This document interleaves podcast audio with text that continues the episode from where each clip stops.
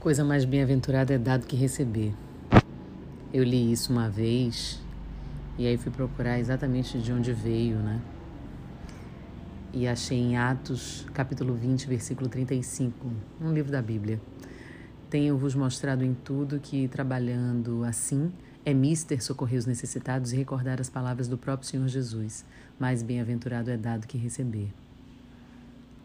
E aí em Atos também tem uma outra passagem que diz que a riqueza não é para ser acumulada, mas sim para ser distribuída. E nesse livro de Atos também, no mesmo capítulo e versículo que eu comecei essa gravação, Atos capítulo 20, versículo 35, versículo 35, Jesus disse que dar não é nenhum peso, mas uma grande alegria. Esse privilégio não é apenas um caminho excelente da bem-aventurança, mas um dos mais distinguidos. Ofertar não é um ato que deve ser praticado com tristeza, pois Deus ama e quem dá com alegria, aí já é outro livro. É, Coríntios 2, capítulo 9, versículo 7. Receber algo de alguém é uma grande bênção e nos proporciona uma grande felicidade, mas Jesus disse que a alegria de dar é maior ainda do que a alegria de receber. Há muitas recompensas para aqueles que têm um coração generoso. A primeira recompensa é que a generosidade promove a glória de Deus, também em Coríntios, capítulo 9, versículos de 11 a 13. Em segundo lugar, ela supra a necessidade do próximo, seguindo em Coríntios também, no mesmo livro, mesmo capítulo e versículo seguinte.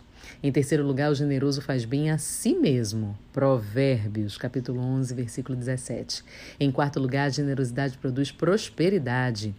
Aí vem Provérbios, capítulo 11, versículo 24 e 25, e o livro 2 de Coríntios, capítulo 9, versículos 10 e 11. Em último lugar, aquele que acode ao necessitado Deus o liberta no dia da aflição, o preserva do inimigo, conforta-lhe na enfermidade e faz feliz na terra. Salmo 41, de 1 a 3. Mesmo que sejamos pobres, podemos ser ricos em bondade. A terra, perdão, mesmo que sejamos pobres, podemos ser ricos em bondade. A palavra de Deus nos diz que uns se dizem ricos sem ter nada, Outros se dizem pobres, sendo muito ricos. Provérbios, capítulo 3, versículo 7. Que mesmo em nossa pobreza possamos ser generosos no repartir, assim como o apóstolo ensinou. Pobres, mas enriquecendo a muitos, nada tendo, mas possuindo tudo. Segundo Coríntios, capítulo 6, versículo 10. É, isso está na página de um pastor pastor Hernandes Dias Lopes, e de uma igreja evangélica, e é vida. E aqui para você ver, né, como tudo, absolutamente está tudo interligado. E como eu acredito nesse Deus que é um Deus de abundância e prosperidade, como esse universo é abundante e próspero e que nada, absolutamente nada, lhe faltará.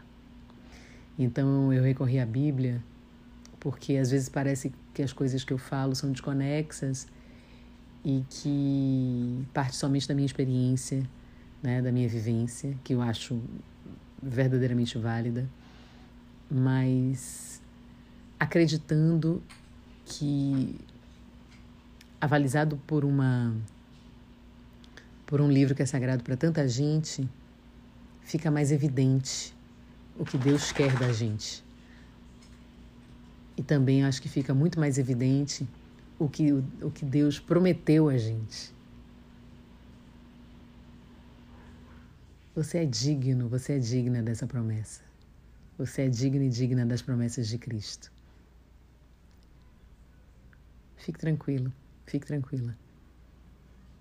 Deus proverá. Eu sou Rita Batista e tá tudo a dar.